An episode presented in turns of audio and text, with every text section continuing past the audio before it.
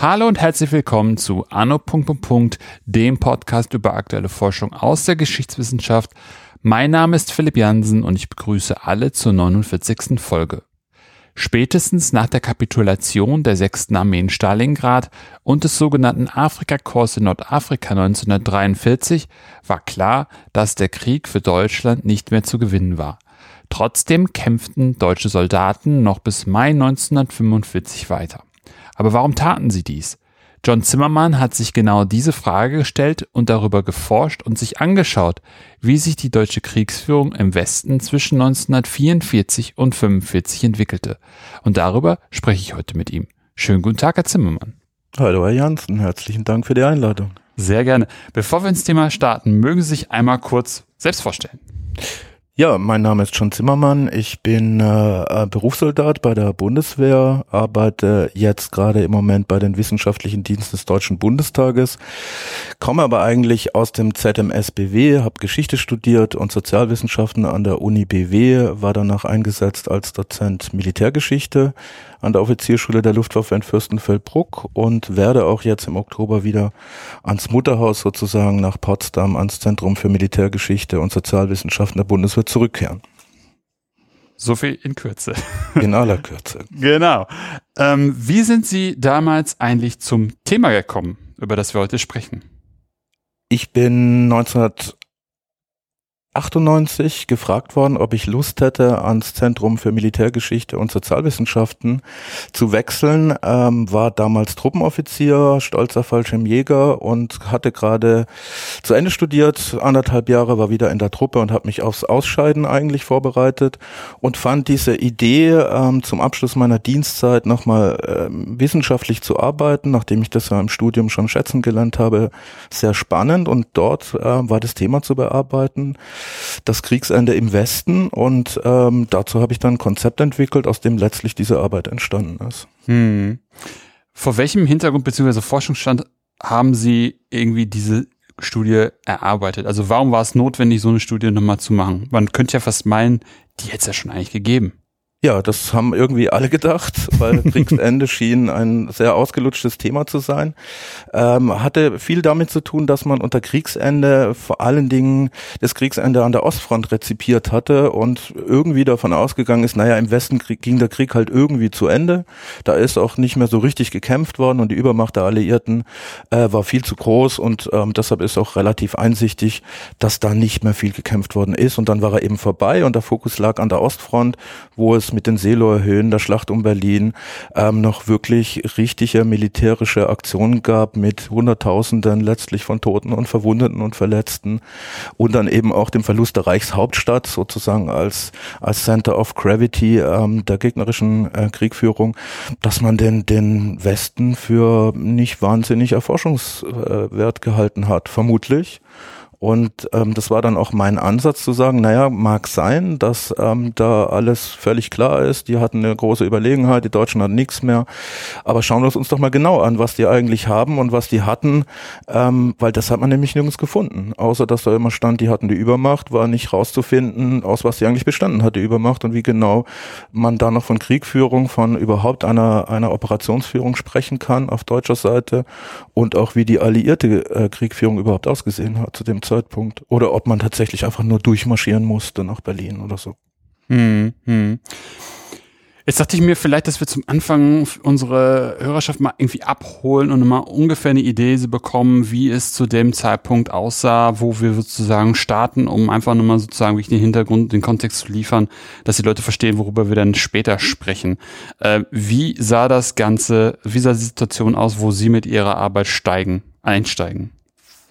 Also die Situation ist letztlich das letzte Jahr des Krieges, also vom Sommer 1944 bis zum Mai 1945. Mhm. Und die Ausgangssituation war eben, äh, wir haben im Osten den ähm, die völlige Zerschlagung der deutschen Heeresgruppe Mitte, dadurch, dass die Rote Armee zu einer Großoffensive ansetzt, die sich zu einer phänomenal großen Offensive aus, ausgeweitet hat, äh, weil man die deutschen Linien, die völlig ausgedünnt und niedergekämpft waren, so durchbrochen hat, dass man die Chance nutzen konnte zu einer größeren Operation und damit letztlich eine ganze Heeresgruppe faktisch ausgelöscht hat.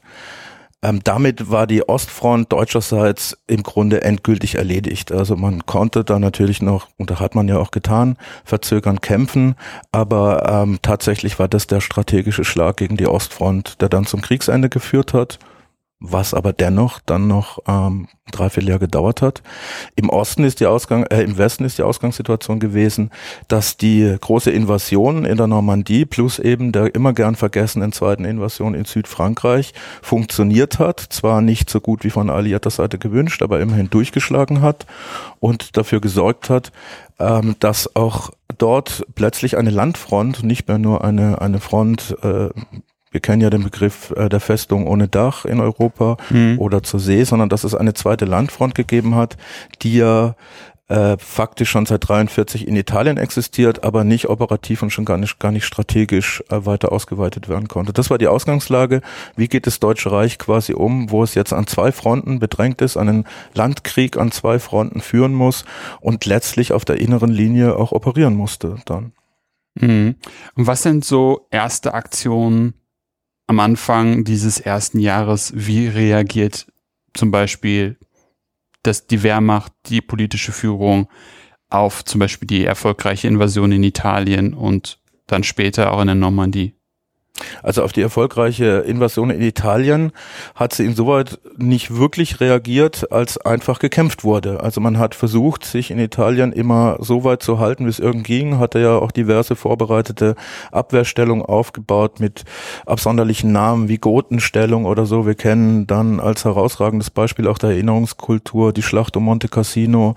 Ähm, dort hat ähm, die, die Topografie Italiens auch dazu beigetragen, ähm, dass der Verteidiger extrem äh, bevorteilt war, verglichen mit dem Angreifer. Und die, die westlichen Alliierten, also vor allen Dingen die Briten und Amerikaner, die dort gekämpft haben, konnten halt auch ihre Überlegenheit an Waffentechnik, an Manpower ähm, dort auch gar nicht so zur Geltung bringen, wie es dann beispielsweise nach dem Ausbruch aus dem Brückenkopf in der Normandie passiert ist. Denn äh, da hat es zwar heftige Kämpfe gegeben, um sich dort festzusetzen und dann letztlich aus dem Brückenkopf auszubrechen. Aber als der Ausbruch dann geschafft war, war es eigentlich eine haltlose Flucht der Wehrmachtverbände auf die Reichsgrenze zurück und die sogenannten Westwallstellungen oder Linien, die aber tatsächlich auch zum Verlust nahezu des gesamten Großgeräts äh, von Panzern über Fahrzeugen und so weiter geführt hat, so dass man sich an dieser, an diesem Westwall zunächst mal reorganisieren musste und in irgendeiner Weise die Verbände materiell und personell wieder auffüllen musste. Was nur deswegen wieder funktioniert hat, weil inzwischen die westalliierten Truppen ihre Nachschubwege Wege so überdehnt hatten, dass Eisenhower erstmal einen kompletten Stopp befehlen musste, um da wieder sowas wie eine geordnete Kriegführung überhaupt installieren zu können. Was den Deutschen die Zeit verschafft hat, äh, mit ihren Wehrmachtverbänden ähm, irgendwie im Westen wieder eine zusammenhängende Front aufzubauen. Wobei man da schon sagen muss, wenn man Wehrmachtverbände sagt, die Wehrmacht war ja nicht mehr alleine, die gekämpft hat. Wir haben ab Oktober 44 dann den Volkssturm, der einberufen wird. Wir haben Hitler-Jugendverbände, wir haben Polizeiorganisationen, äh, Einheiten, die mit einbezogen werden in die Kriege. Es hat fast schon milizähnlichen Charakter des Krieges, der dort geführt wird, was im Übrigen auch vergleichbar ist mit den Kämpfen in der Ostfront, wo es ja ebenfalls Volkssturmverbände gab in immer größerer Zahl, ähm, die dort mitgekämpft haben mit allen Anführungszeichen, die man im, im Zusammenhang von Kämpfen und Volksschurm setzen muss. Hm. Also wie waren dann, wir hatten jetzt gerade schon gesprochen, Sie haben von Volkssturm gesprochen, von milizartigen anderen Einheiten. Ähm, aber wie fängt man denn dann eigentlich militärisch so ein Flickenteppich an Einheiten und Menschen irgendwie auf und formt daraus dann wieder irgendwelche Einheiten? Nee, man, man musste ja keine neuen Einheiten formen, man hat einfach bestehende Einheiten aufgefüllt mit den Truppen, die man ähm, vom, aus dem Hinterland quasi nach vorne geschickt hat. Man hat die Ausbildungsorganisationen aufgelöst, man hat das Ersatzheer faktisch aufgelöst, hat alles in die Frontverbände gesteckt, weil es eigentlich auch kein Hinter der Front mehr gegeben hat. Es gab nur noch die Front, die irgendwie halten musste. Und wie gesagt, die, die, ähm, den Zeit, ähm, die Zeitleiste hat es halt hergegeben, dass man eine kurze Pause erhalten hat von des Gegners Gnaden, wenn man so will, die eben dazu ausgenutzt worden ist, das, was man noch hatte, an die Front zu bringen und dort wieder in irgendeine taktische Aufstellung zu bekommen. Hm. Und als dann die, die Alliierten wieder zum Kampf angetreten sind, wie hat das dann funktioniert? Weil wenn man zum Beispiel an Market Garden denkt, an diese vermeintliche Luftlandeoperation, hat das da ja nicht so wirklich funktioniert bei den Alliierten und die Deutschen konnten da wiederum auch nochmal verzögern. Ja, wobei man da einen Gedanken vorausschicken muss. Es gab ja auch auf der äh, westalliierten Seite die Diskussion, wie man denn jetzt, nachdem die, die Landung in der Normandie geglückt äh, war, mit dem deutschen Gegner umgeht. Denn die eigentlichen Kriegsplanungen sind davon ausgegangen, zunächst, zumindest mehrheitlich, es gab auch Gegenstimmen, dass die Deutschen eigentlich erkennen müssten, dass der Krieg verloren ist, wenn die Landung im Westen gelingt und dann kapitulieren würden, was sie bekanntlich nicht getan haben. Daraufhin hatte man sich der Hoffnung hingegeben, dass die Deutschen aber dann kapitulieren würden, wenn man ihren Heimatboden sozusagen betritt und ähm, sie Gefahr liefen, das eigene Land durch den Krieg zu zerstören, was dann wieder nicht eingetreten ist. Und ab diesem Zeitpunkt setzten auf der alliierten Seite Überlegungen ein, was man denn jetzt eigentlich tun möchte, operativ, um diesen anscheinend nicht aufgabewilligen Gegner zu besiegen. Und ohne zu wissen, wie weit man da marschieren müsste, bis Berlin, wie auch immer, ähm, das war nicht ganz klar. Und da gab es die grundsätzliche Auseinandersetzung zwischen den amerikanischen Vorstellungen rund um Eisenhower, der der Meinung war, man müsste die Deutschen äh, nicht am Laufen halten, sondern auf breiter Front zurückdrängen, weil man eben klare Einsicht in die eigenen Möglichkeiten, viel mehr Manpower hatte, viel mehr Material hatte, viel mehr Feuerkraft auch entwickeln konnte. Und man, äh, Eisenhower der Meinung war, möglichst auf breiter Front würde das gegen die Deutschen am besten nutzen, während Montgomery auf der anderen Seite den Plan des Single Thrust, also des einzelnen Schlages entwickelt hat, aus dem dann letztlich Market Garden entstand. Der Grundgedanke war, die deutsche Front an einer Stelle zu durchbrechen, das Nervenzentrum sozusagen zu treffen und dann auch das äh, Wirtschaftszentrum ähm, abzuschneiden mit dem ähm, Ruhrgebiet. Mit dem Ruhrgebiet, mhm. um dann letztlich den Deutschen überhaupt die Fähigkeit, den Krieg zu führen, zu nehmen. Und dann, so Montgomery, müssten sie eigentlich kapitulieren das wurde dann ja auch durchgeführt mit Market Garden, der Versuch, dass der gescheitert ist. Da sind viele, viele Bücher drüber geschrieben worden. Im Grunde kann man es relativ kurz machen. Es war einfach Pech. Es war schlecht organisiert, weil es keinen Plan B gab. Und es war Pech, dass man in ein Gelände gesprungen ist Klammer auf, schlecht organisiert heißt auch schlecht aufgeklärt, Klammer zu, äh, wo man äh, einem Gegner gegenüberstand, den man dort nicht erwartet hat, nämlich kampfkräftige, kampfkräftige SS-Panzerverbände. Äh, man hat schlechtes Wetter noch dazu bekommen, um den Nachschub nicht so zu organisieren, wie man ihn gebraucht hätte. Die Koordination zwischen den verschiedenen Angriffstruppen dieser ja sehr komplexen ähm, Aktionen haben nicht funktioniert und so ging das letztlich schief, was dann aber dazu geführt hat, dass Eisenhower sich zurücklehnen konnte und sagen konnte, okay, wir haben den Beweis erbracht, dass diese Strategie nicht funktioniert, also wenden wir meine an und dringen auf breiter Front ins Reichsgebiet vor und die war dann letztlich ja auch erfolgreich. Hm. Und was spielte sich auf deutscher Seite im Politischen ab, dass man eben nicht auf die Idee oder gar nicht auf die Idee kam, äh, zu kapitulieren, bevor, also nachdem beispielsweise Aachen äh, 44 ja schon sozusagen betreten worden ist, warum hat man nicht dann kapituliert? Ne, es ist zwar unhöflich, eine Frage mit einer Gegenfrage zu beantworten, aber während meiner Arbeiten ist mir irgendwann mal das Licht aufgegangen, dass die Frage im Grunde falsch rum gestellt ist, denn die äh, tatsächlich zielführende Frage müsste doch lauten oder lautet meiner Ansicht nach, warum sollten die Deutschen denn kapitulieren? Die Frage ist doch, wer hätte kapitulieren sollen. Das politische Deutschland bestand aus dem nationalsozialistischen Regime, bei dem jedem klar sein musste, Ende des Krieges bedeutet Ende der eigenen Karriere und wahrscheinlich auch Kriegsgericht und Todesstrafe. Also die hatten nicht wirklich eine Motivation, den Krieg zu beenden. Die zweite Kraft, die hätte den Krieg beenden können, wäre womöglich die Wehrmachtführung gewesen. Dort hatte man aber nach dem 20. Juli 1944 nicht nur Tabula Rasa gemacht, sondern sich seitens der handelnden Akteure auch auf das Regime mehr oder weniger unabdingbar eingeschworen. Auch hier wieder eine Klammer. Äh, nicht aber erst 1944, sondern, sondern schon in der Komplizenschaft äh, mit dem Vernichtungskrieg im Osten war auch hier den, den handelnden Personen völlig klar, äh, dass man sich nicht würde nach einer Kapitulation dem Kriegsgericht entziehen können, zumindest aber irgendeine Ahndung durch den Kriegsgegner, hatte also auch wenig Motivation, den Krieg vorzeitig zu beenden. Und dann bleibt noch ähm, der einzelne Mensch, ob nur in Uniform oder in Zivil, der unter den Bedingungen des letzten halben Jahres des Krieges, davon reden wir ja, wenn wir dann ähm, das, das, ähm, den Kriegsverlauf auf dem Heimatkriegsgebiet anschauen, ja auch relativ wenig Möglichkeiten hatte, außer individuell für sich den Krieg zu beenden, indem er desertiert, überläuft oder einfach schlicht nach Hause geht, weil man in der Nähe vielleicht sogar gewohnt hat. Und das ist ja dann auch zehntausendweise passiert. Also das Überläufertum, äh, die Desertionsraten, vor allen Dingen die Auflösungserscheinung beim Volkssturm, der mancherorts zusammengetreten ist, um sich gleich wieder aufzulösen, weil die Leute schlicht nach Hause gegangen sind, ist in der Forschung zwar als ich damals angefangen habe zu arbeiten, wenig thematisiert worden, aber inzwischen wissen wir, dass das ein Massenphänomen gewesen ist. Mhm. Mhm.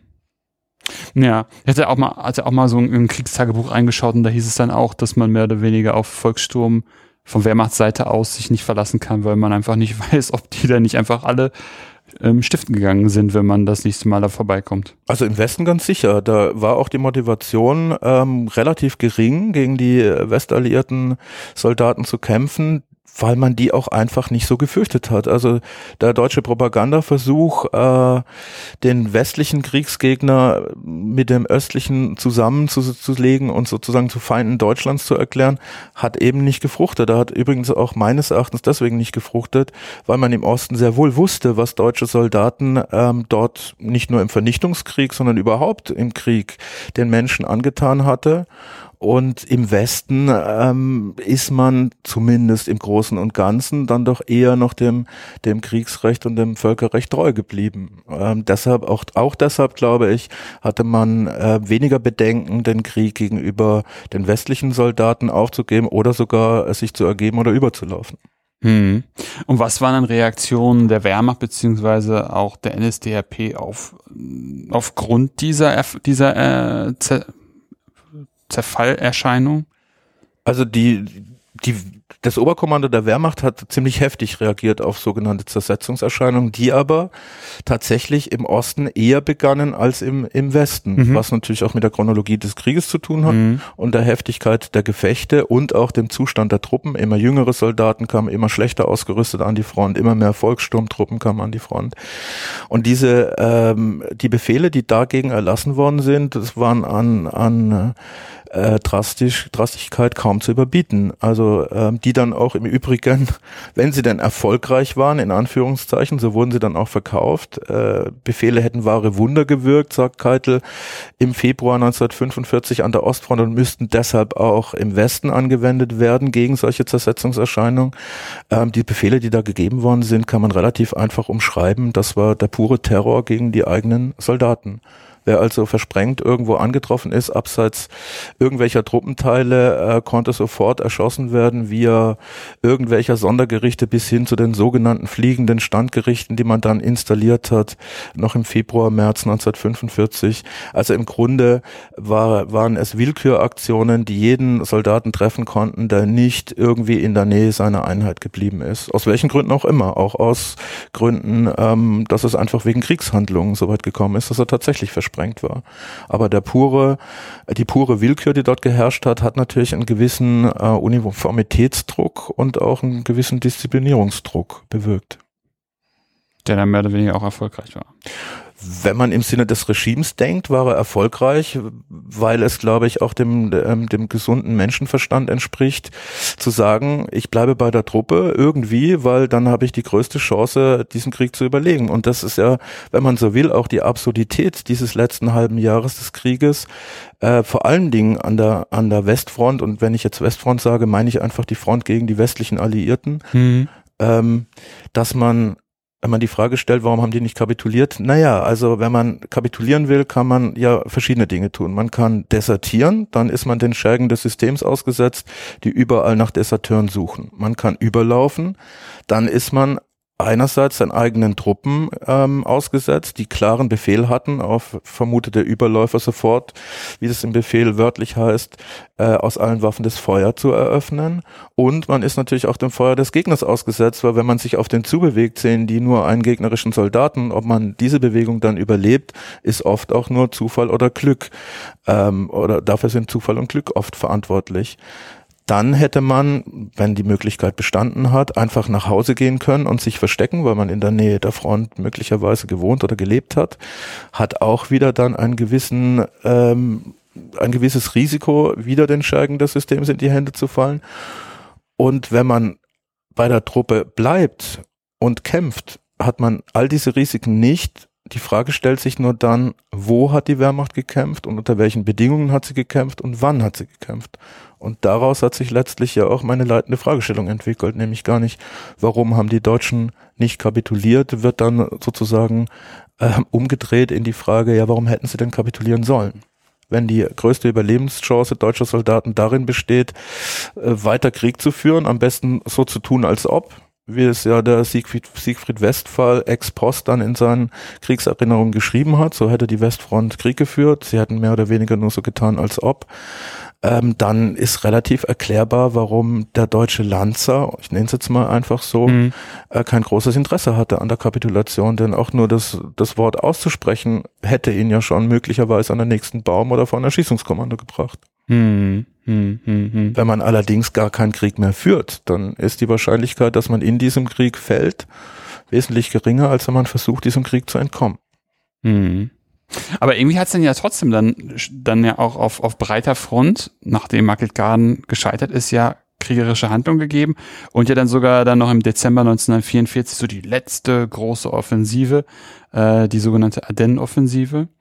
Ähm, wie, wie funktionierte das dann? Also ich meine, da gab es dann ja eine Offensive, da geht man ja eigentlich davon aus, dass, äh, dass da nochmal gekämpft wurde oder? Naja, muss man zweigeteilt, glaube ich, betrachten. Die Ardennen-Offensive muss man, glaube ich, sehr singulär betrachten. Erstmal grundsätzlich, die deutschen Linien waren absolut ausgedünnt im Westen und sie waren vor allen Dingen mit mit den berühmten Schwerpunktwaffen, also Artillerie, Panzern und so weiter, nicht wirklich gesegnet. Das heißt, überall dort, wo die Westalliierten wirklich ernsthaft angegriffen haben, sind sie auch durchgestoßen, respektive haben sich die Wehrmachtverbände die nenne ich jetzt auch einfach mal unisono als Wehrmachtverbände oder spreche sie an, ähm, haben versucht, dann sich noch rechtzeitig zurückzuziehen. Die Ardennen-Offensive war tatsächlich nochmal ein Versuch, ich nenn, bleib mal dabei, einfach jetzt die Sicht des Regimes zu schildern, mhm. ein Versuch des Regimes, äh, eine Kriegswende herbeizuführen. Die Idee war letztlich, da gibt's ja auch verschiedene Theorien darüber, ob, ob Hitler sozusagen in, aus seiner eigenen Erfahrung als Kind des Ersten Weltkrieges so die große Westoffensive, die am Ende des Ersten Weltkriegs die Entscheidung hm. bringen sollte, kopieren wollte oder ob er den Sichelschnitt Mannsteins kopieren wollte, der ja 1940 zum, zum äh, raschen Sieg über Frankreich geführt hat. Auf jeden Fall hatte er die Idee, mit einer großen Offensive, alles was man hat, stellt man da quasi rein und ähm, drängt die Westalliierten dann sozusagen ähm, zurück ins Meer, indem man ihnen die Möglichkeiten nimmt, noch äh, operativ tätig zu werden und dabei Material in großem Umfang des Gegners Kriegsmaterial vernichtet. Diese Offensive war von vornherein zum Scheitern verurteilt und eigentlich wusste das auch jeder der beteiligten Militärs, dass sie das war. Deshalb hat man ja auch im Wehrmachtsführungsstab, Jodl ist ja nicht müde geworden, Keitel äh, auch nicht letztlich ähm, Hitler zu erklären, dass diese Offensive nicht würde funktionieren können, weil man gar nicht die militärischen Mittel hätte, sie durchzuführen. Stattdessen wollte man ihn umleiten auf eine kleinere Operation Richtung Aachen, die unter militärischen Gesichtspunkten tatsächlich durchführbar gewesen wäre. Dass die Ardennen-Offensive nicht klappen kann, war allen militärisch Verantwortlichen ähm, tatsächlich bewusst. Dennoch hat man sie durchgeführt, was auch für die, für die Skrupellosigkeit und die Willfährigkeit, insbesondere der Wehrmachtgeneralität, und eben nicht erst am Kriegsende spricht, des Führers Wünsche zu exekutieren, obwohl der eigene professionelle Sachverstand äh, sich ganz eindeutig dagegen ausgesprochen hat.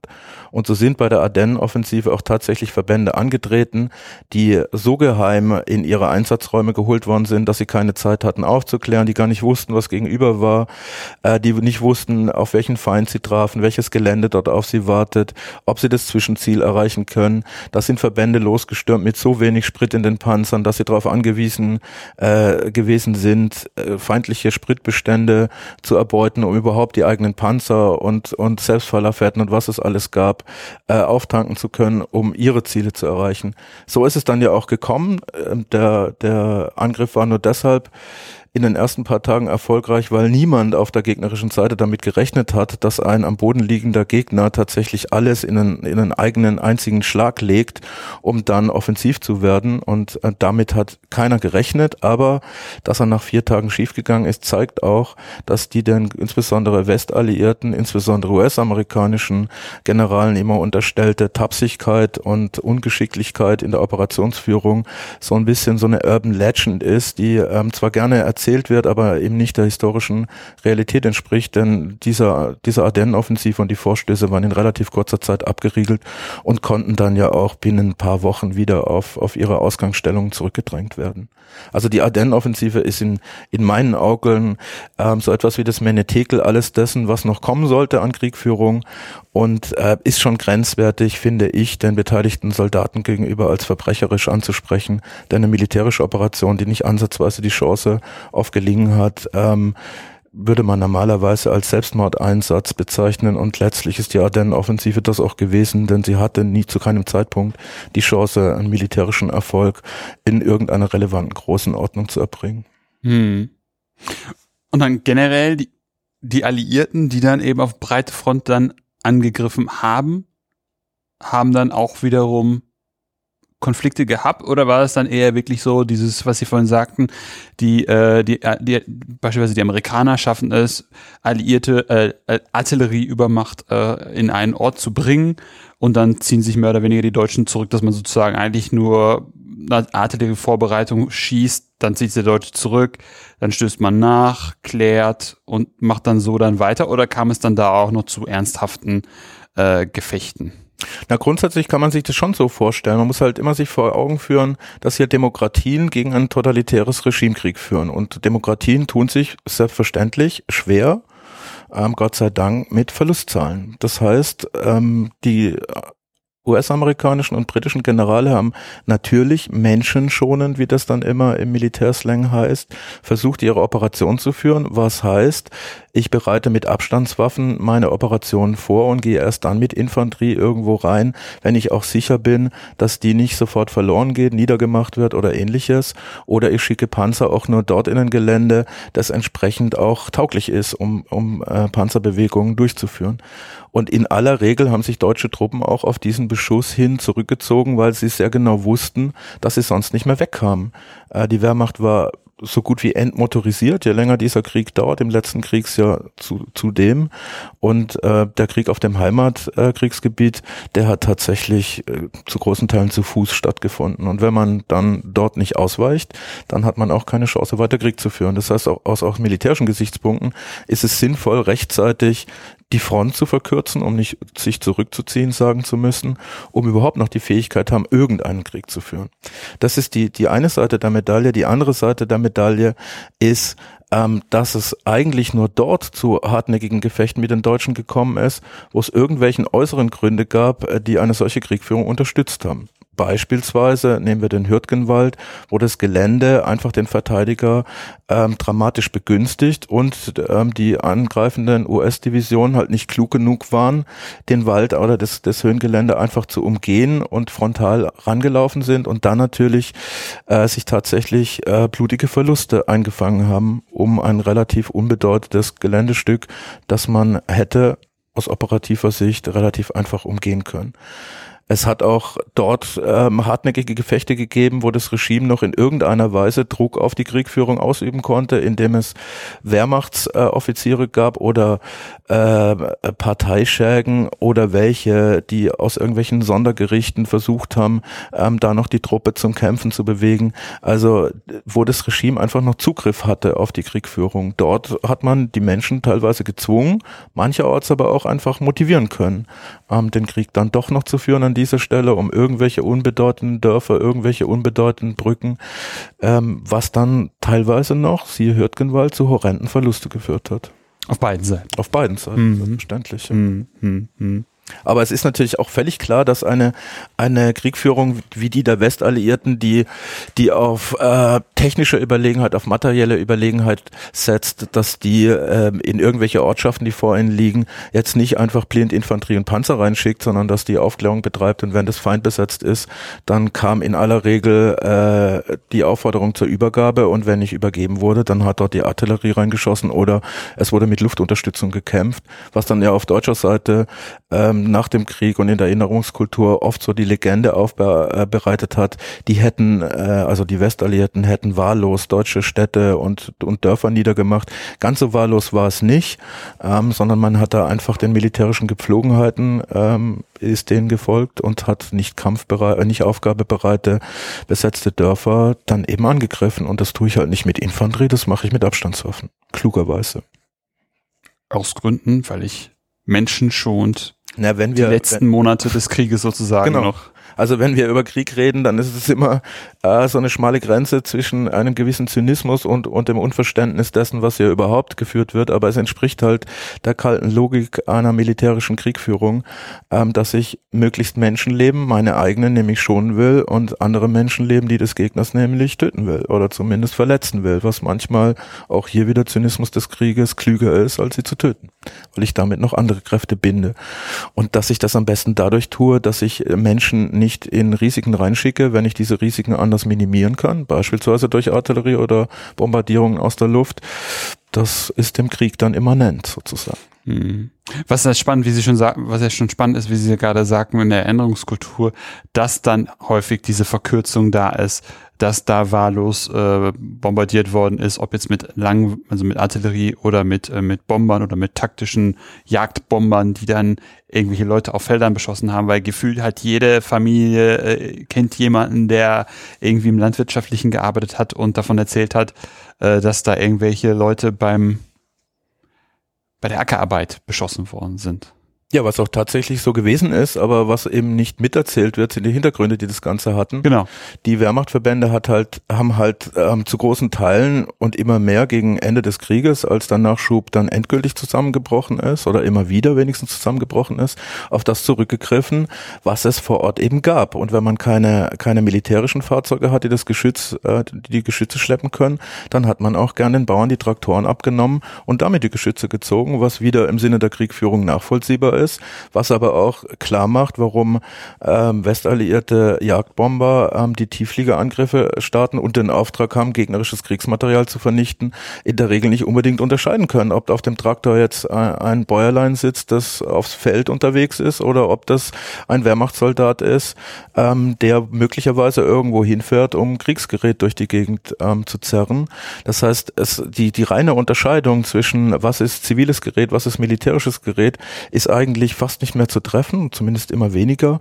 Und letztlich auch äh, bei den Menschen, die dort Krieg führen. Denn die Ausrüstung des Volkssturmes war nicht immer so, dass man ihn als Kombatant schon gleich gar nicht aus der Luft erkennen konnte, weil in der Regel war es eben nur die Armbinde. Und, und ansonsten ein Sammelsurium aller möglichen Uniformteile, die vor Ort eben gerade verfügbar waren oder die man wirklicherweise noch selber hatte aus dem Ersten Weltkrieg oder aus seiner Wehrdienstzeit und sie dann eben angezogen hat, was dazu geführt hat, dass eben solche Angriffe tatsächlich tatsächlich stattgefunden haben. Ähnliches ist mit Radfahrern passiert, wenn Wehrmachtkuriere auf, auf Kraft, äh, auf Rädern unterwegs sind, weil die Krafträder eben keinen Sprit mehr haben oder gar nicht mehr existieren, dann ist es halt nicht wahnsinnig überraschend, ähm, dass die beschossen werden. Und ob der Radfahrer dann äh, der Nachbarsjunge ist, der vom Bauernhof äh, noch irgendwelche Lebensmittel organisiert hat und nach Hause fährt oder ob das ein Melder ist, ist schlechterdings für solche angreifenden Flugzeuge mit mhm. einer großen Geschwindigkeit und relativ großer Höhe nicht auszumachen. Abgesehen davon, wenn wir gerade beim Nachbarsjungen sind,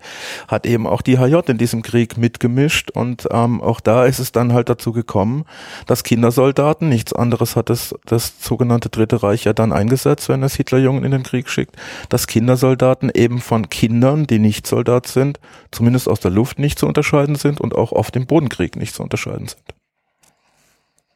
Was dann manchmal auch schwierig ist, wenn dann, äh, sieht man ja heutzutage auch in irgendwelchen Filmen, dass da irgendwo aus einem Haus geschossen wird, äh, amerikanische Soldaten oder britische Soldaten das dann beschießen und feststellen, dass es dann mal mit in HJ-Uniform, mal nicht in HJ-Uniform kleine Kinder, 12, 13 Jahre alt sind, die das Gewehr gerade halten können, die dann mutmaßlich auf die geschossen haben, was ja auch in den Akten immer wieder vorkommt, dass sowas passiert. Ja klar, aber da muss man natürlich erstmal in erster Linie die Gefechtssituation für den einzelnen Soldaten sehen, der, der erstmal darauf bedacht ist, logischerweise sein eigenes Leben zu schützen und äh, der natürlich im Zweifel sich nicht fragt, ob in diesem Haus jetzt ein Schütze oder zwei oder möglicherweise im Keller noch 15 weitere sitzen, sondern der einfach sieht, aus diesem äh, Haus droht Gefahr und diese mhm. Gefahr möchte er eben minimieren oder ausschalten und ähm, wer in diesem Haus dann drin ist, sind wir wieder bei, bei der Zynik des Krieges.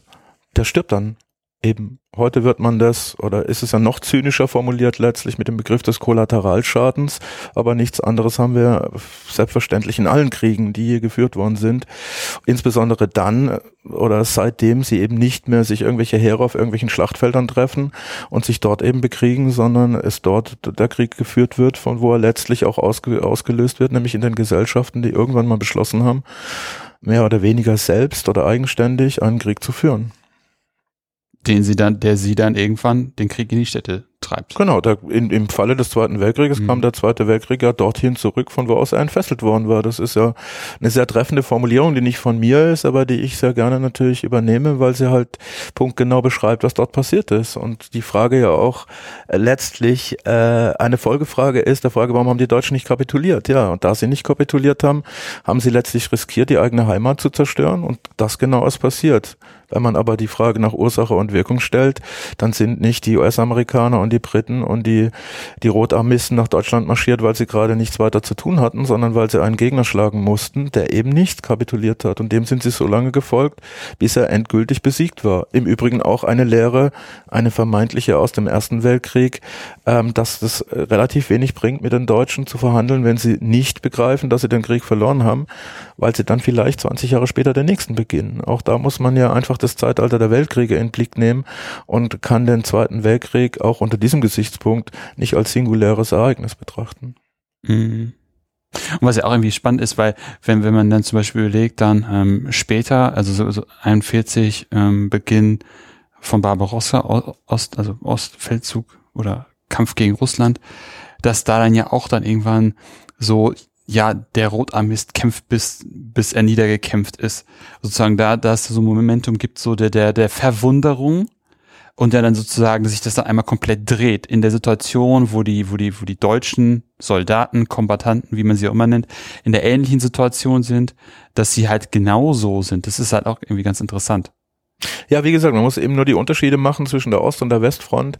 Ähm, einerseits wegen der Propaganda, die ganz anders verfangen hat, weil sie äh, gegenüber den Rotarmisten natürlich äh, viel ältere äh, Überheblichkeitsszenarien in der deutschen Gesellschaft aktiviert haben gegenüber den Slawen oder damit ist ja auch letztlich diese ganzen, diese ganze Untermenschenpropaganda äh, und, und Lügengeschichten sind ja damit auch äh, motiviert worden und haben deswegen ja auch teilweise erheblich verfangen.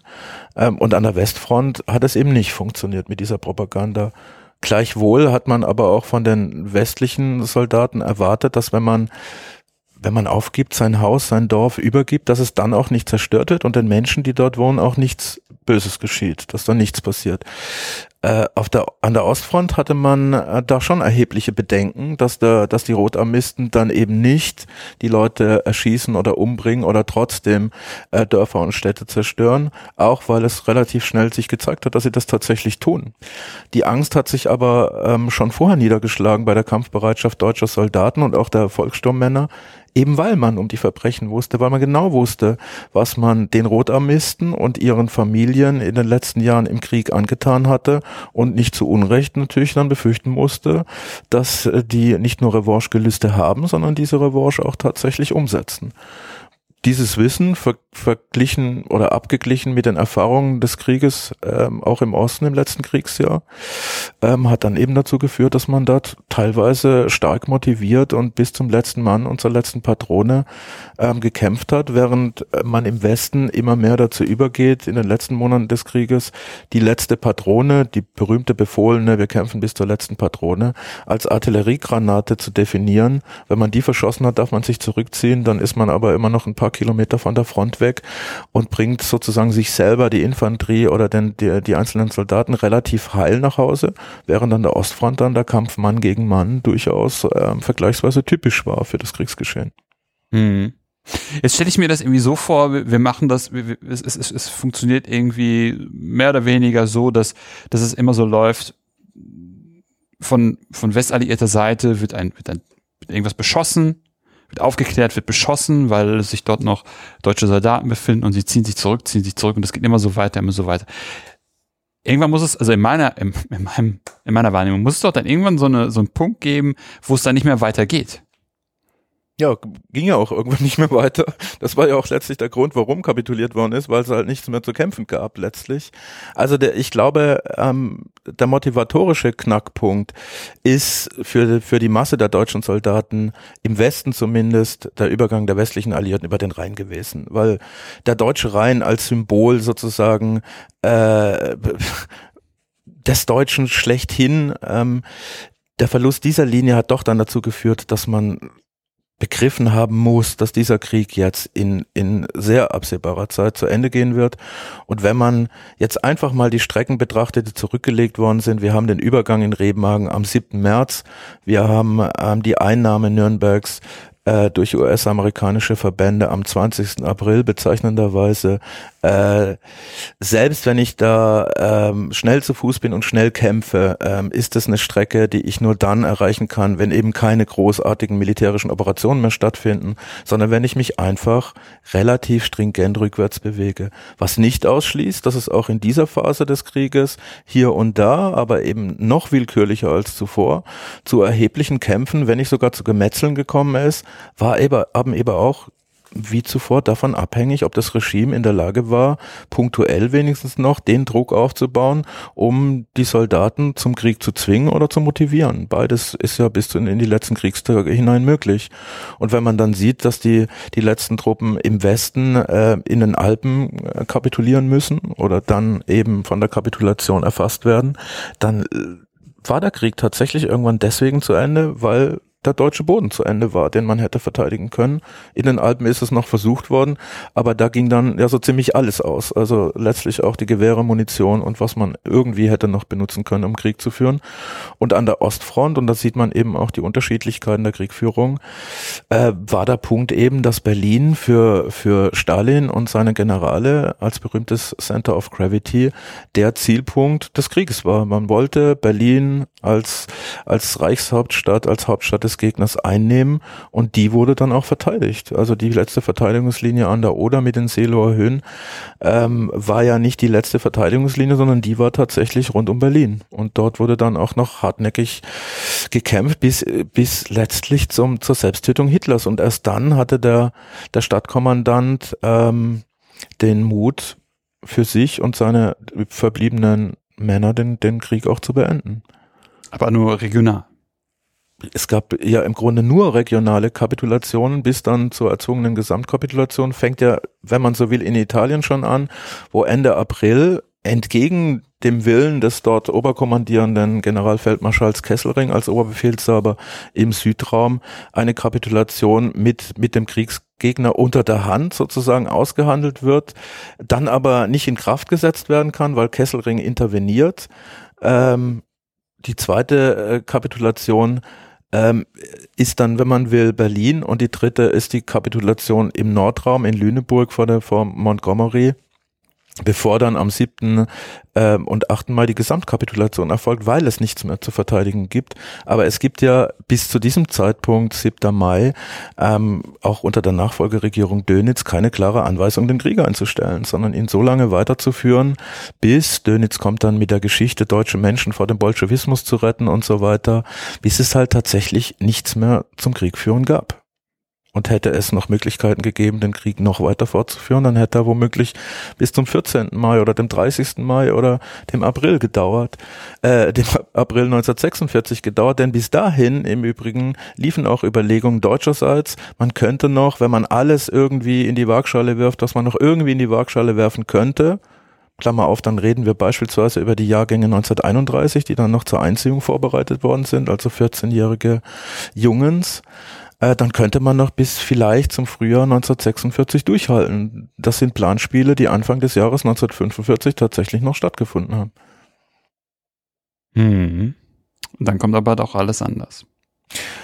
Dann kam insoweit alles anders, dass die, die äh, Kriegführung der Westalliierten ähm, relativ klug ausgedacht war, indem man in der Mitte durchgestoßen ist durch das Reichsgebiet, dann letztlich dieses Reichsgebiet in einen, in einen Nord- und einen Südraum aufgespalten hat, der nicht in der Lage war, mehr auf der inneren ähm, auf der inneren Linie zu operieren hm. und es auch hätte aufgrund der infrastrukturellen Möglichkeiten gar nicht mehr gekonnt hätte und dann letztlich zwei Gegner im Westen hatten, die man dann nacheinander niedergerungen hat.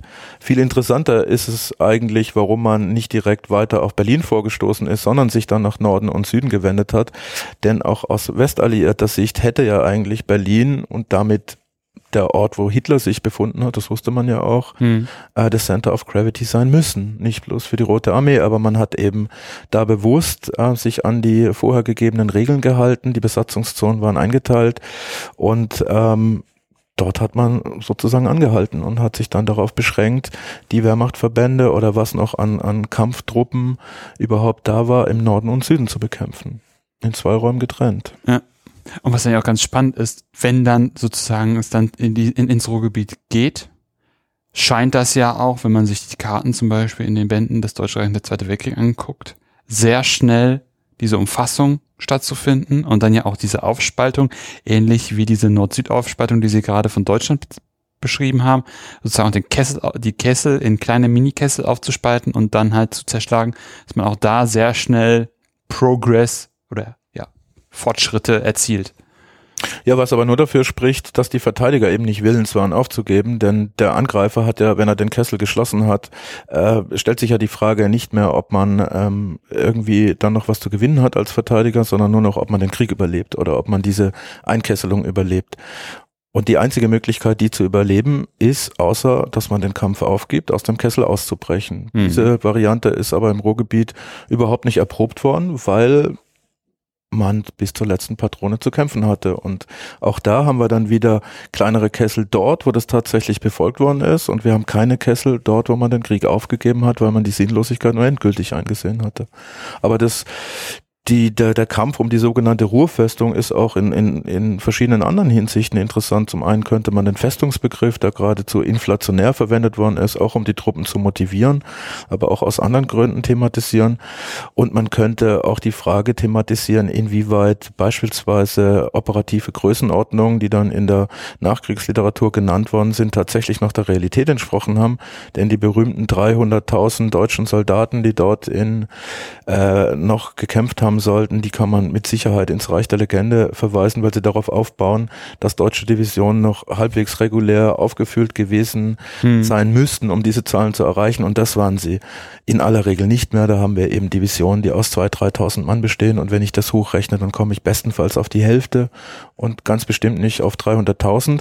Hat aber auch was damit zu tun, dass je näher das Kriegsende kommt, desto größer ähm, die Legendenbildung ist, beiderseits letztlich der Fronten. Auf der einen einen Seite, weil man die Niederlage natürlich legitimieren muss und auf der anderen Seite, weil es darum geht, wer die Lorbeeren dieses Sieges möglicherweise auch nur punktuell oder einer einzigen Schlacht ähm, dann einheimst und sich nach dem Krieg damit profilieren kann. Mhm. Wie sahen, wie sahen konkret oder wie entwickelten sich die Nachkriegspläne der Alliierten und wann war was ungefähr klar? Naja, wie gesagt, westlicherseits ging man ja davon aus, dass die Deutschen kapitulieren, wenn man landet. Dann an der Reichsgrenze und dann letztlich war klar, äh, man muss im Grunde ganz Deutschland nicht nur besetzen, das war von mhm. vornherein geplant, sondern man muss es eben auch erobern, was dann natürlich auch ähm, das Verhalt, Verhalten und Verhältnis gegenüber den Deutschen, auf die man dort drauf verändert hat, insbesondere dann, Sie hatten es ja vorhin schon angesprochen, wenn man eben monatelang erlebt hat, dass mitunter aus Häusern einzelne Soldaten oder, oder auch Volkssturmleute oder manchmal auch Zivilisten plötzlich das Feuer eröffnen und einem die Leute erschießen, die dann ähm, eigentlich schon der Meinung waren, der Krieg sei im Grunde zu Ende und man müsste jetzt halt noch ein paar Wochen durchhalten und dann flammen hier und da plötzlich willkürlich Kämpfe auch oder auch nur äh, kleinere Gefechte. Das hat natürlich zumindest die Sicht und den Umgang auf die Deutschen auch auf, aus Seiten der Westalliierten dramatisch verändert. Äh, auf der politischen Ebene war aber relativ klar, ähm, dass man spätestens mit, mit, mit Yalta äh, im Februar 45 ist es völlig eindeutig, dass man sich an die äh, abgesprochenen Besatzungsgrenzen zumindest grundsätzlich halten wollen wird, was eben nicht nur dazu geführt hat, ähm, dass Eisenhower äh, plötzlich beschließt, die Alpenfestung anzugreifen, statt nach Berlin ähm, ähm, zu stoßen und dass was nicht vorgesehen war, die französischen Verbände, die eigentlich jenseits des Rheines anhalten sollten, selbstständig äh, dann noch über den Rhein setzen, um sich sozusagen eine politische Mitsprache zu erkämpfen. Denn die waren ja, die französische Exilregierung, galt ja eben nicht als gleichberechtigte Siegermacht bis zu diesem Zeitpunkt, sondern war eigentlich sowas wie eine Unterstützungstruppe ähm, der US-Amerikaner, die in diesem Kontext am Rhein eigentlich zur Verteidigung übergehen sollten und die, die deutsche 19. Armee oder deren Einheiten und Verbände auf der anderen Seite binden sollten, nicht aber den Rhein überstreiten und damit eigentlich ähm, schon vergebenes Besatzungsgebiet der US-Amerikaner und der Briten ähm, letztlich ja zu erobern. Haben sie aber trotzdem gemacht. Haben sie trotzdem gemacht. Bis heute äh, weiß man ja nicht so genau, wer das überhaupt wusste, was da gemacht worden ist. Es ist auch nicht so genau klar, ob das de Gaulle befohlen hat oder äh, Latre de Tassigny das aus, aus eigenem Entschluss getan hat. Äh, wahrscheinlich stimmt von allem ein bisschen was. Also de Gaulle kann man es mit Sicherheit zutrauen. Ähm, auch wenn man das mit den, mit den weiteren äh, politischen äh, Ambitionen, die er schon seit Dezember 44 entwickelt hat, mit eigenen äh, Verhandlungen mit Moskau und ähnlichem, ähm, Außerdem hätte äh, Lattre ganz bestimmt nicht irgendwas getan, ohne dass de Gaulle das wenigstens gewusst hatte. Also insofern ist davon auszugehen, dass es tatsächlich einen Befehl von de Gaulle gab. Und dass die Franzosen über den Rhein gehen, war tatsächlich auch die einzige Möglichkeit, äh, den Fait accompli zu schaffen, um noch am Verhandlungstisch tatsächlich als eigene Siegermacht mitzusitzen. Und deshalb wurde das auch getan.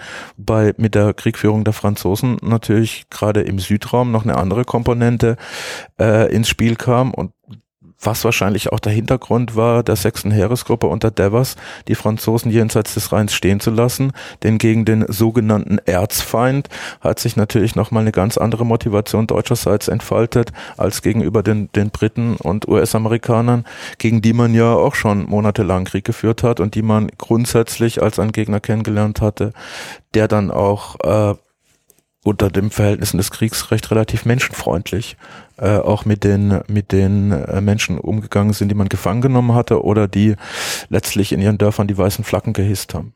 Bei den Franzosen hat sich dann doch nochmal da ein Motivationsschub gezeitigt. Spannend. Da habe ich gar, noch gar nicht dran gedacht, aber es stimmt ja, ne, wenn man nochmal die, die Feindschaft zwischen Deutschland und, und, und Frankreich sich von äh, 1870 ungefähr anguckt, ähm, da ist ja unheimlich viel im Spiel, dass da Motivation generieren lässt. Ja, beiderseits der Fronten. Also ja, die, genau. das ist ja letztlich auch das seit Jahrhunderten umkämpfte Gebiet, wenn man jetzt das Elsass und oder insgesamt diesen alemannischen Raum da unten zusammenfasst, Baden-Elsass, äh, dann ist es ja seit Jahrhunderten der Zankapfel zwischen äh, zwischen irgendeinem französischen Staat und irgendeinem deutschen äh, Reich. Ähm, von daher werden da, muss man da schon äh, Reminiszenzen in Betracht ziehen, die sehr viel weiter reichen als jetzt äh, die letzten Monate des Krieges. Mhm. Denn gegen Franzosen ist natürlich auch schon vorher gekämpft worden, die waren ja auch äh, Teil der Invasionstruppen, aber eben auf zumindest so antizipiertem französischen Gebiet, beziehungsweise dann in Elsass und Lothringen, da sind wir ja schon dann mitten in der Geschichte äh, der deutschen Staatsgründung, 1870, 71 fortfolgende. Mhm. Ähm, und das ist auch auf französischer Seite mag dabei das eine, eine große Rolle gespielt haben.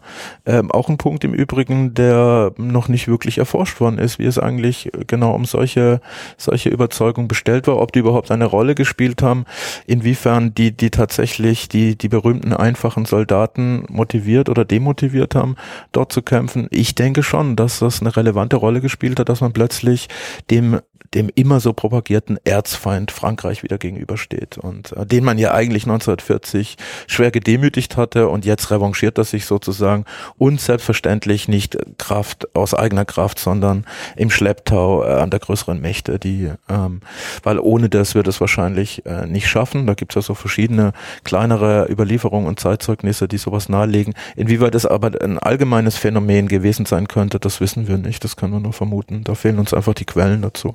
Aber es ist zumindest nicht ganz von der Hand zu weisen, dass das die Motivation auf der deutschen Seite dann doch nochmal verstärkt hat. Mhm. Sie haben es gerade schon angesprochen. Lassen Sie uns einmal kurz noch über Quellen sprechen. Mhm. Wie, wie kriegt man es hin, Ihre Arbeit auf Quellen zu stützen, wenn man ja eigentlich weiß, dass viele Quellen einerseits durch Krieg, durch, durch die Bombardierung beispielsweise des Kriegsarchivs verloren gegangen sind, beziehungsweise noch in Händen der Truppe waren, die sie entweder die entweder verloren gegangen sind oder vernichtet worden sind. Wie haben sie es geschafft ähm, und womit auch vor allem diese ihre Studie quellentechnisch zu unterfüttern? Also dieses grundsätzliche Problem haben Sie ja schon angesprochen.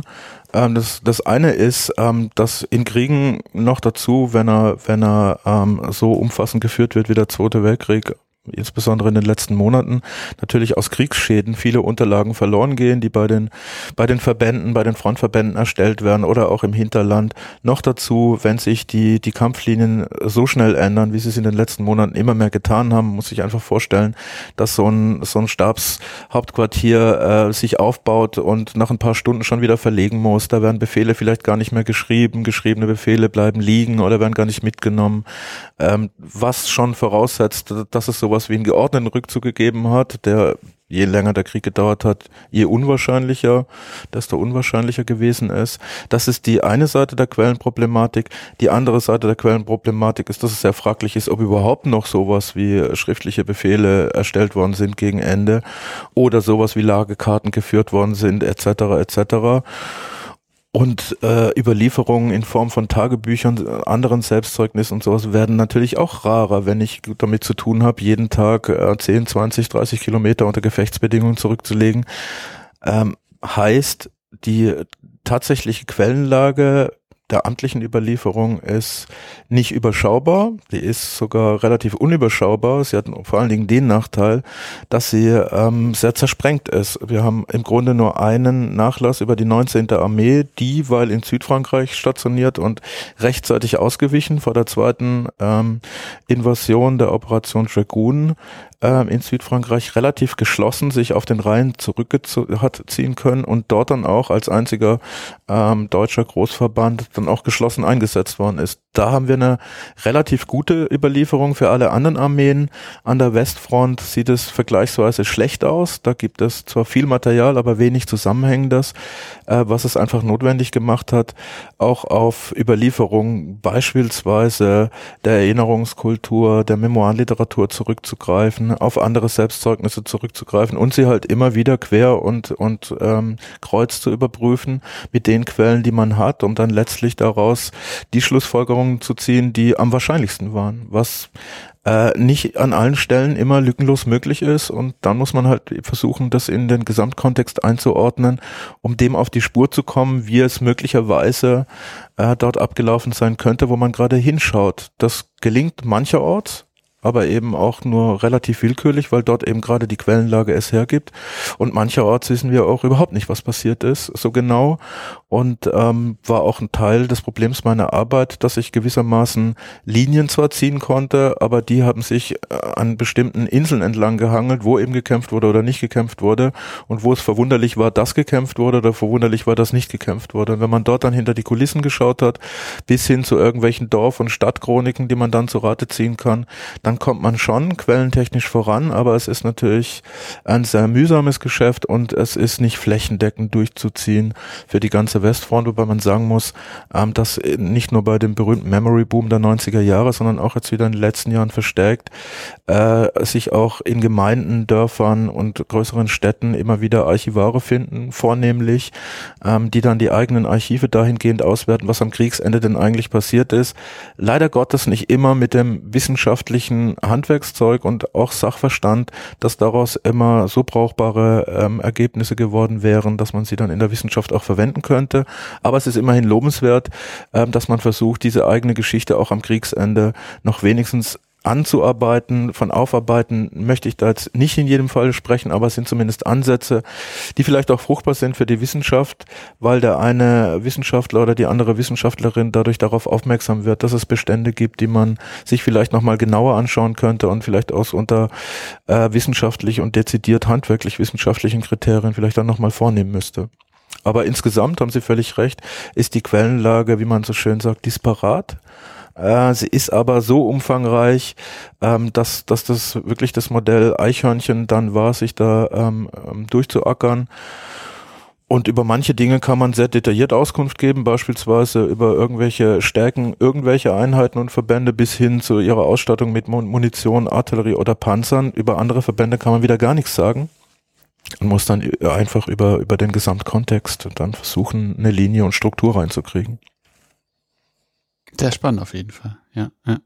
Und ich würde gerade sagen, Sie haben es ja selber gesagt, dass man dann trotzdem die Mühen damit oder belohnt, wenn man immer noch in der Lage ist, auch über die End Endzeit des Krieges eine Studie zu verfertigen, die wissenschaftlichen Kriterien entsprechen kann. Ja klar, aber das eigentlich Überraschende ist ja, und da haben Sie ja ganz zu Anfang schon drauf gewiesen, dass man nach all den Jahren äh, Distanz zwischen dem historischen Geschehen und der wissenschaftlichen Bearbeitung überhaupt äh, noch in eine Dissertation schreiben kann, was heißt, dass sich in der Fläche zumindest und in der Breite der Kriegführung im Westen einfach jahrzehntelang sich niemand Gedanken gemacht hat. Was umso erstaunlicher ist, dass dieses Quellenmaterial eben vorhanden ist. Also es ist ja, es war jetzt kein Zauberwerk und äh, bedurfte besonderer größerer Intelligenz oder Kreativität, diese Arbeit zu leisten, sondern es hat einfach niemanden interessiert, was für sich natürlich auch schon schon wieder eine interessante äh, Einsicht in die Dinge ist, vor allen Dingen dann, wenn wir ja das Ende des Krieges ist so sozusagen der Beginn des Krieges, nämlich des Kalten Krieges. Und wenn wir da reinschauen, dann haben eben auch äh, ist das Kriegsende, wenn man das auf das letzte halbe Jahr des Krieges ausdehnt, auch zunehmend dadurch gekennzeichnet, dass es politische Friktionen gab, die in diese Kriegführung eingegriffen haben. Eben nicht nur die Franzosen, die über den Rhein gehen und die ähm, die US-Amerikaner, die lieber nicht nach Berlin marschieren, sondern eine ominöse Alpenfestung Bevölkerung ausräuchern wollen, sondern es sind eben auch äh, hinsichtlich des dann aufziehenden Kalten Krieges bestimmte ähm, Kontexte zu eruieren, die nahelegen, dass man das Jahr 1945 als die große Zäsur, die sie immer beschrieben wird, vielleicht nicht wird so stehen lassen können, sondern sich überlegen muss, ob das wirklich so ein großer Bruch war, der da stattgefunden hat, oder ob es nicht bloß in Anführungszeichen selbstverständlich bloß das Ende des Zweiten Weltkrieges war, der aber dann schon mit seinem Ende deutliche Fühler in die in die Kriegsfolgengesellschaften und die politische Nachkriegszeit ähm, schon äh, ausstreckt, die dann doch relativ nahtlos auch weitergelaufen sind, diese Fäden. Wenn man beispielsweise an die an die Nachkriegsprozesse äh, denkt, die abgelaufen sind, was im Übrigen auch nicht bloß auf das, auf das, auf den Krieg in Europa beschränkt ist, sondern im Pazifik ja noch viel mehr gilt letztlich. Aber auch da sind Forschungen relativ rar, wenn es auch in den letzten Jahren immer wieder Annäherungen gegeben hat, das Jahr 1945 als die große Zäsur des 20. Jahrhunderts dann doch eher in Frage zu stellen und sich zu fragen, ob man nicht an die Jahreszahl 1947 sind da im Spiel. Ähm, es sind auch global betrachtet ganz andere Themata angerissen, Entkolonialisierung oder Dekolonialisierung, je nachdem, wie man es sehen will, Verschiebung der, der auch politischen Schwerpunkte auf der Welt, die neuen, die ehemaligen Flügelmächte sozusagen USA und UdSSR sind plötzlich die Supermächte, ein ganz neuer Begriff, den es vorher gar nicht gab und letztlich äh, meines Erachtens nur deshalb erfunden wurde, damit man die bisherigen äh, Großmächte und Weltmächte äh, nicht deklassieren muss sozusagen, weil man eben Merry Old England, Großbritannien und Frankreich noch gebraucht hat, wenn auch nur als Juniorpartner. Aber um ihnen das nicht so auf die Nase binden zu müssen, hat man ihnen den Weltmachtcharakter gelassen und hat sich selber zur Supermacht erklärt, sozusagen. Also das ist jetzt äh, vielleicht ein bisschen ins Flapsige, aber ähm, im Grunde will ich damit sagen, dass, dass das Kriegsende viel früher beginnt, als, als man gemeinhin vermutet, nämlich schon wenigstens Mitte 1944 und dass es der Krieg auch eigentlich nur militärisch zu Ende ist. Politisch ist er längst nicht zu Ende. Und wenn man die beiden deutschen Staatsgründungen dann nochmal als möglicher Markstein einer, einer Entwicklung oder Endentwicklung nimmt, dann dauert er halt noch sehr viel länger als nur ein Jahr, sondern dann sind wir schon in dem Bereich Ende der 40er, womöglich Anfang der 50er Jahre. Inwieweit muss man den Koreakrieg dann noch als, als Folgeerscheinung dieses Zweiten Weltkrieges oder vielleicht sogar als Teil eines Zeitalters der Weltkriege äh, betrachten, wenn man was wir vielleicht öfter tun sollten, die globale Perspektive dieses Zweiten Weltkriegs in den Blick nimmt und ihn nicht nur wieder natürlich in Anführungszeichen als äh, europäischen Krieg betrachtet. Was aus deutscher Perspektive freilich naheliegt, auch äh, ähm, aus anderen Perspektiven naheliegt, aber er war eben ein Weltkrieg und wir tendieren in Deutschland dazu, ähm, das dann auch tatsächlich auf den europäischen Kriegsschauplatz oder euroasiatischen Kriegsschauplatz zu beschränken, was dem Geschehen letztlich nicht gerecht wird. Mhm. Gutes Schlusswort. Herr Zimmermann, wenn wir der Hörerschaft noch was empfehlen wollen, um sich tiefer in das Thema, über das wir gerade, oder die Themen, die wir gerade besprochen haben, einzulesen, was würden Sie da empfehlen? Und vielleicht ein kleiner Disclaimer noch, Sie dürfen sich gerne auch selber nennen.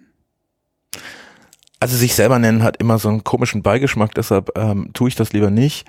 Äh, da mache ich wer, das. wer viel Zeit hat und sich sehr genau informieren will, dem sei selbstverständlich, das, das ist quasi schon ein bisschen Eigenwerbung äh, fürs ZMSBW, kann sich sehr gerne das, das Deutsche Reich und der Zweite Weltkrieg zu Gemüte führen ähm, das bekanntlich mit zehn Bänden, genau genommen sind es ja zwölf, weil zwei aus Teilbänden bestehen, äh, sich sehr detailliert dem Kriegsgeschehen widmet, was auch übrigens angesichts der 30-jährigen Dauer, ähm, der Entstehungsdauer dieser, dieser Bandgeschichte auch aus anderen Gründen, so geschichtspolitischen beispielsweise, ein interessantes Werk ist.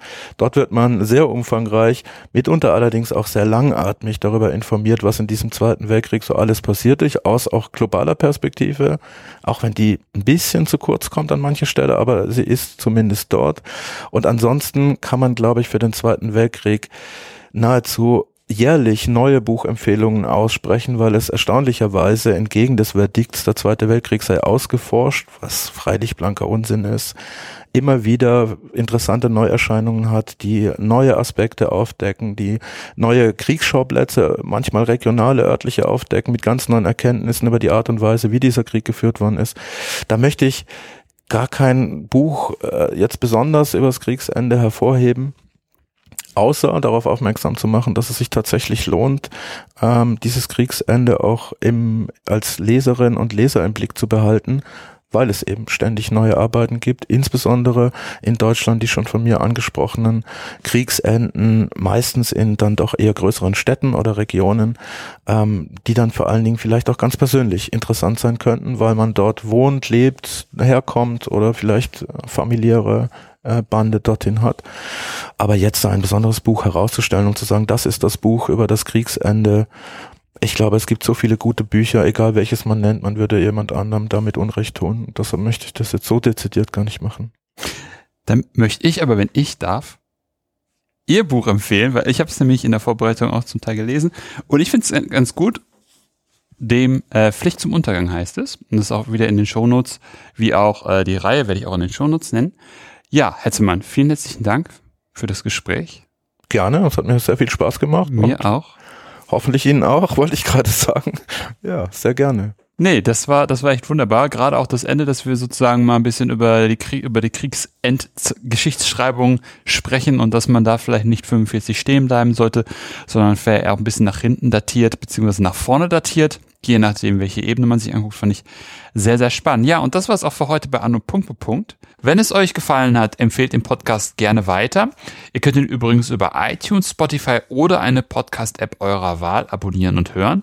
Wenn ihr mich unterstützen wollt, findet ihr auf der Webseite einen Spendenbutton zu PayPal. Wenn ihr selber forscht und über euer Projekt sprechen wollt, kontaktiert mich einfach per Mail oder Twitter. Ansonsten hören wir uns bald wieder. In diesem Sinne